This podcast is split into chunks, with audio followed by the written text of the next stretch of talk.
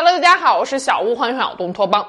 一九七四年十一月十六日，美国宇航局 NASA 的科学家们利用当时世界上最强大的射电望远镜——位于波多黎各岛的阿雷西博射电望远镜，对准距离地球两万五千多光年的球状星团 M 十三，发送了一条无线电信息。信息由一千六百七十九位的二进制数字组成，可以拆分成一个由七十三条横行和二十三条竖行组成的矩阵。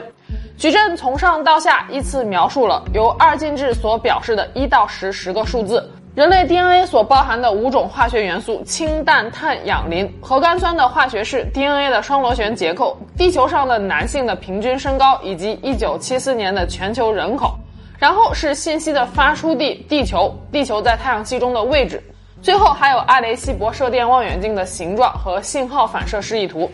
很明显，此信息是科学家们怀着浪漫的情怀给外星人发出的一封信，也被称为是埃雷西博信息。信息发出时，科学家们可能并没有期待外星人们会回信，即使是回信，可能也要等上几万年了。可是就在二十七年后的二零零一年，英国罕布夏州的切尔波顿小镇掀起了一阵惊涛骇浪。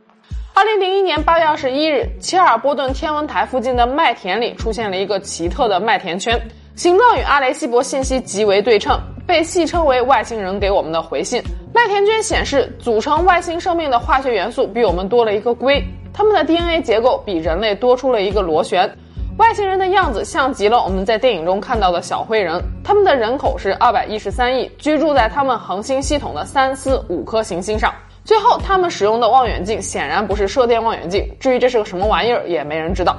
由于切尔波顿麦田圈所传达的信息太过于不可思议，所以有不少人认为这就是一个恶作剧的噱头。但至今为止，也没有人能够拿出铁证证实切尔波顿麦田圈就是造假。今天这期视频的重点呢，其实并不是来聊麦田圈。一个不争的事实是，近些年来越来越多的人相信地外文明的存在。但是如果他们真的存在的话，他们又究竟在哪儿呢？今天咱们就来聊聊银河系中一个最诡异、最有可能存在外星文明的地方。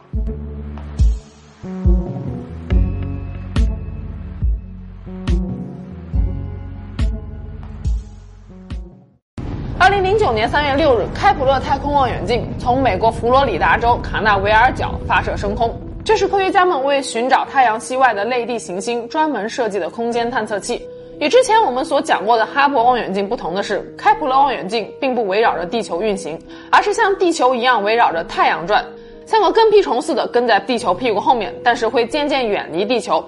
其观测视场指向了天鹅座和天琴座所在的空域，远离了黄道平面，以保证不会被地球所遮蔽。开普勒望远镜的设计寿命为三点五年，但是一直超额工作到了九年七个月，于二零一八年十月三十日退役。退役时距离地球约九千四百万英里，也就是一点五亿公里。在整个服役生涯中，开普勒观测了超过五十三万颗恒星，发现了两千六百六十二颗太阳系外行星。其中四十九颗被认为是类似地球大小的位于宜居带的候选行星，有三十多颗已经得到了确认。二零一五年七月二十四日，美国航天局 NASA 召开新闻发布会，公布了一则轰动一时的消息：开普勒空间望远镜在天鹅座发现了一颗新的系外行星开普勒四五二 b。该行星距离地球大约一千四百光年，直径比地球大百分之六十，围绕着一颗类似太阳的恒星开普勒四五二运行，而且距离适中。一年大约三百八十五天，和地球公转周期三百六十五天非常接近。基于观测数据，科学家们判定该行星可能拥有大气层和大量的水。开普勒四五二 b 一度被称为是地球二点零版本，是当时所发现的与地球最为类似的行星。大家都纷纷猜测开普勒四五二 b 会不会存在着外星生命。不少网友甚至调侃说：“地球呆腻了，早想去外星看看了。”就在大家还没有从发现开普勒四五二 b 的重磅消息中回过神来时，两个月后，二零一五年九月，美国耶鲁大学的天文学家塔贝萨领导的科研团队从开普勒望远镜在天鹅座的观测数据中发现了更诡异的东西。开普勒望远镜寻找太阳系外行星使用的是行星零星法。所谓零星法，指的是通过观察行星从其母恒星前方通过，而导致母恒星亮度短暂下降，来反推出行星的存在和性质。当零星现象发生时，恒星的光芒会因为被行星遮挡而减弱。一般来说，这个亮度的减弱会在几个小时内就恢复。并且在此期间，恒星的光变曲线是对称而光滑的。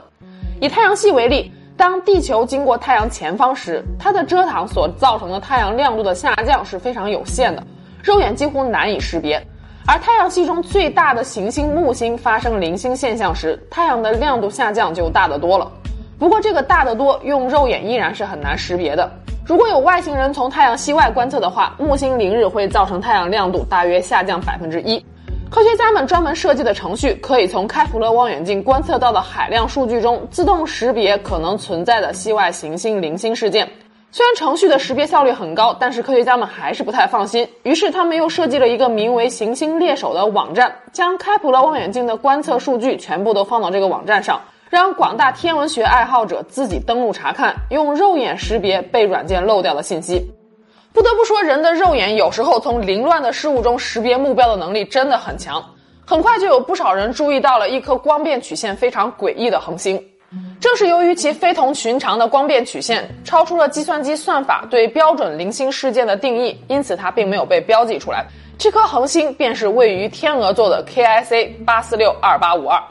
距离地球大约有一千四百八十光年，和类地行星开普勒四五二 b 的母恒星开普勒四五二相距大约二百八十二光年。这个距离放在浩瀚的宇宙当中算是相当近了。历史数据显示，KIC 八四六二八五二的首次显著亮度减弱是在二零零九年五月时被观测到的，第二次光变发生在二零一一年三月。与一般的零星现象只持续几个小时不同的是，KIC 八四六二八五二的这次光变持续了将近十天，亮度下降了惊人的百分之十五，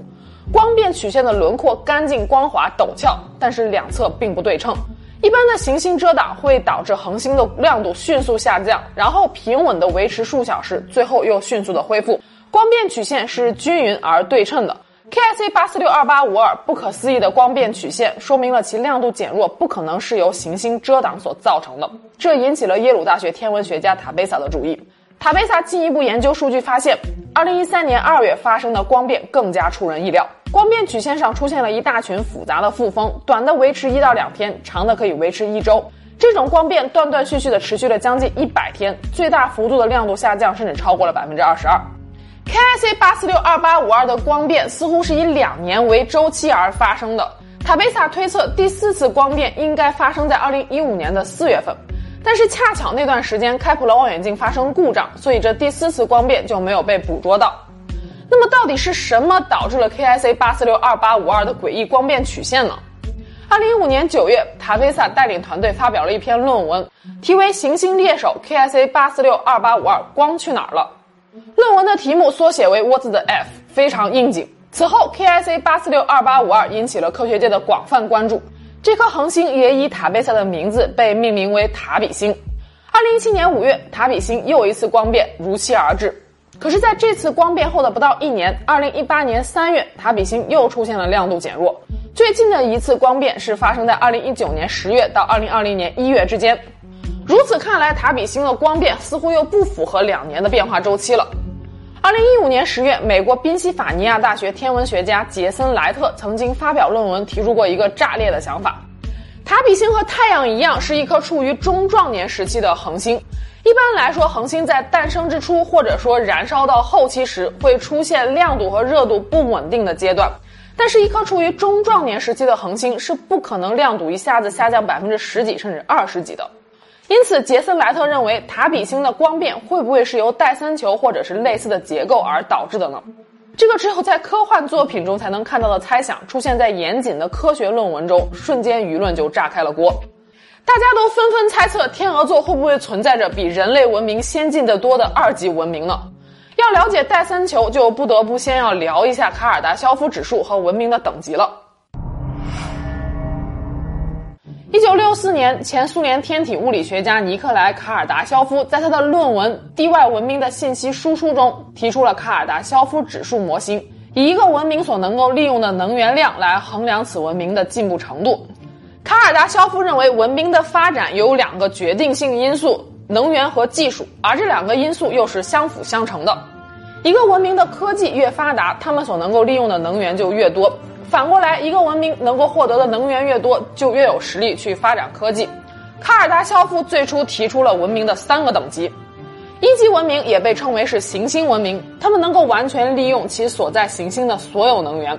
对于地球来说，每秒所产生的总能源为十的十六次方瓦。按照这个数值来计算，目前人类连一级文明都没有达到，勉强只能称得上是零点七三级文明。二级文明突破了行星的限制，能够完全收集并且利用其所在恒星系统的所有能源。二级文明的一个重要标志就是具有建造戴森球这类巨大人造结构的能力。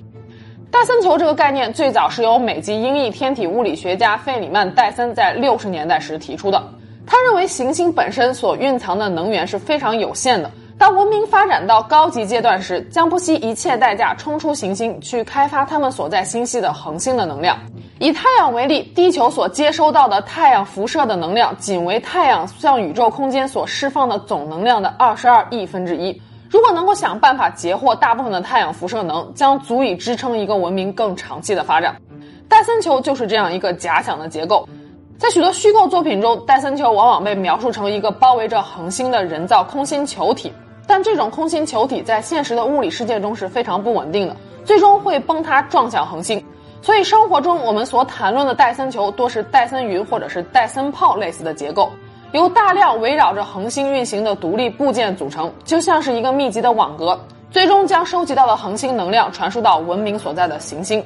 二级文明往上走就是三级文明了，他们不仅可以充分利用所在恒星系统的能量，甚至能够完全收集并且利用其恒星系统所在的星系的能量。以地球为例，如果人类文明达到三级文明的话，我们将有能力把整个银河系的能量都玩弄于股掌之间。三级文明已经具备了创造人工虫洞、进行空间跳跃的能力，但是能源的开发能力仍然限制了他们只能在本星系内进行空间跳跃，还没有能力跳到更远的地方。日裔美籍物理学家加莱道雄认为，人类想要达到一级文明还需要一百到两百年的时间，想要达到二级文明至少需要几千年，想要成为成熟的二级文明大概需要十万年，达到三级文明则需要数十万甚至一百万年。如果天文学家杰森·莱特关于是戴森球造成塔比星奇特光变的猜想是真实的话，那么就意味着在天鹅座存在着一个比人类文明先进至少上万年的文明。而且别忘了，塔比星距离地球大约一千四百八十光年，也就是说，我们现在观测到的数据是人家一千四百八十年前的事儿。如果这样的外星文明真的存在的话，人类在他们眼中可能就有如蝼蚁一般。卡尔达肖夫指数认为，宇宙中的智慧文明发展到了三级也就到头了。可是后世科学家们在卡尔达肖夫指数的基础上，又拓展出了另外四个等级的文明。我们在这里也简单说一下：四级文明被称为是宇宙文明。出于此等级的文明，足迹已经遍布了整个宇宙。他们可以轻易收集并且利用宇宙中各个星系的能量。这些能量已经远远不能满足他们用于星际穿梭的需求了。他们只能寻找更大的能量来源，就比如说超新星爆炸。我们在哈勃望远镜那期视频中曾经提到过超新星这个概念，它是指某些恒星在演化接近末期时经历的一种剧烈爆炸，爆炸时的亮度足以照亮整个星系，还会伴随着强烈的能量释放。超新星爆炸所产生的能量足以让四级文明跳跃到宇宙的每一个角落。大多数文明发展到四级时，都会因为贪婪而不断的扩张，最终导致了自身的毁灭。但也有极少数的文明最终突破了自身的限制，发展到了五级文明。五级文明也被称为多维空间文明，他们的物质文明已经发展到了极限，开始向更深层次的精神文明进化。他们可以创造巨大的意识网络，将意识上传到网络当中，与整个文明共享。超新星爆炸后所产生的能量已经不能满足五级文明对能量的需求了，他们可以主动控制恒星的衰亡，甚至转向研究黑洞，从中提取更大的能量。五级文明以上便是六级文明了，他们最显著的特征就是创造生命。比如说，他们可以把某颗行星转移至恒星系统的宜居带上，使之产生大气和海洋，并在生命诞生的过程中进行适当的干预和保护。对于六级文明来说，创造生命可能就像种树一样简单。在创造生命的过程中，六级文明的创造者可能会化身为所创造文明的领导者，教会他们生存所需要的知识和技能。猜想中国神话中的伏羲和女娲，印度神话中的梵天，希腊神话中的卡俄斯等等，会不会就是六级文明的生命体呢？最后，七级文明也被称为是创世文明。他们不单单是文明的创造者，更是宇宙的创造者，制定了一切自然法则，从宏观到微观，从物质到反物质，从能量到暗能量。七级文明创造一个宇宙，就有如我们点燃一颗蜡烛。他们所要做的，就是让这些蜡烛生生不灭，永久循环。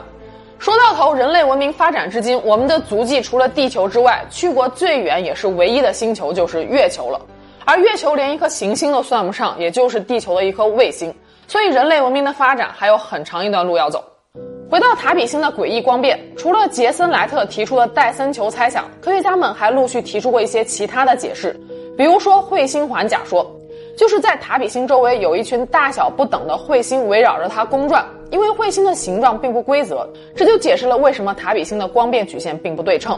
还有行星环加特洛伊小行星群假说，这种假说认为有一颗直径是塔比星直径三分之一的行星在围绕着塔比星公转。并且这颗行星的外侧还有一个略微倾斜的巨大环状结构，这个环状结构的直径是塔比星的五倍。在这颗行星的两个拉格朗日点上还分布着两团巨大的特洛伊小行星，这样就可以完美解释2011年到2013年塔比星的几次光变了。值得一提的一点是，在木星围绕太阳的公转轨道上，也有这样两团特洛伊小行星群和木星一起围绕着太阳公转。不过，也有天文学家指出这一模型的致命伤。就是想要用这一模型来复刻塔比星的光变曲线的话，需要大量的特洛伊小行星，它们的总质量甚至会超过主行星本身的质量，从而干扰行星的运行轨道，使其根本就无法稳定的围绕塔比星公转。总之，到目前为止，塔比星的诡异光变还是一个未解之谜，而围绕着天鹅座的灵异故事也没有到此结束。二零二一年五月十六日，四川广播电视台的官方抖音账号“四川观察”发布了一条吊足了人们胃口的视频。视频中说，四川稻城高海拔宇宙线观测站拉索有重大发现，将会在五月十七日公布重磅消息，敬请大家期待。视频一经播出就上了热搜，很快播放量就突破了千万，大家都纷纷猜测说，中国该不会成为第一个公布与外星人建立联系的国家吧？第二天，重磅消息如期而至。中国科学院高能物理研究所与《自然》杂志联合宣布，中国高海拔宇宙线观测站拉索探测到了万年前来自天鹅座的超高能宇宙加速器，并且记录到了1.4拍电子伏特的伽马光子，颠覆了人类对银河系粒子加速的传统认知，开启了超高能伽马天文学的时代。乍听之下好像有点令人失望，超高能宇宙加速器、伽马光子，这些都是什么东西？好像跟外星人也没有什么关系。但是这则消息细品之后还是非常震撼的。超高能宇宙加速器因为用到了“气”这个词，让人很容易联想到人造设备，但实际上这并不是一种机器，而是宇宙中能将粒子加速到高能的某种特殊天体或者是产生机制。在之前的视频中，我们曾经提到过。浩瀚的宇宙中有许多肉眼看不到的微观高能粒子在以接近光速的速度飞行，它们就是宇宙射线。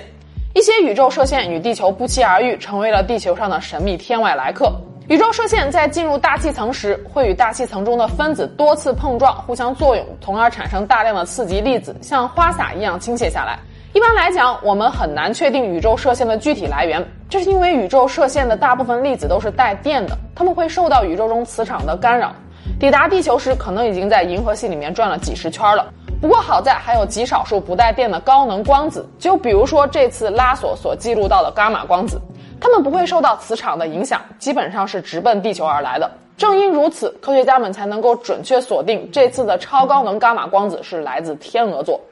再来说说一点四拍电子伏是一个什么样的概念。电子伏特是用来表示粒子动能的能量单位，一拍电子伏特等于十的十五次方电子伏特。以前科学家们普遍认为，一个光子的能量最高是不可能超过零点一拍电子伏的。地球上最大的粒子加速器——欧洲大型强子对撞机，也只能将粒子加速到零点零一拍电子伏。想要产生零点一拍电子伏能量的光子，需要加速管道围绕地球四分之一圈，这对于人类而言几乎是不可能实现的。而且以前科学家们也一直认为银河系中不可能存在超高能宇宙线加速器，可如今拉索却捕捉到了一点四拍电子伏的伽马光子，这就意味着以前一些公认的理论被彻底推翻了。